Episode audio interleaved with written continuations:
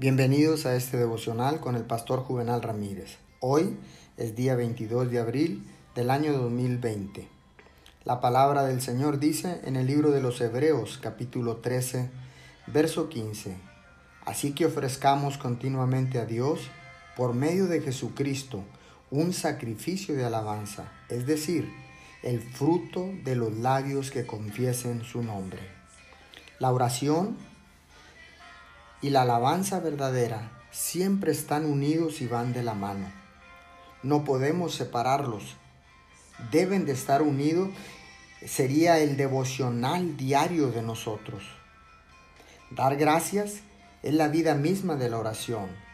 Es su fragancia y su música, su poesía y su corona.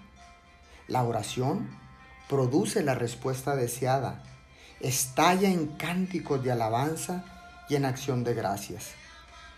Cualquier cosa que pueda interferir con la oración necesariamente va a dañar y a disipar el cántico de alabanza.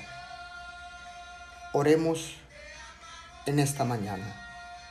Bendito Padre Celestial, quiero que mi ofrenda a ti sea mi sacrificio de una alabanza verdadera Quiero cantar de tu amor y de tu bondad por toda mi vida.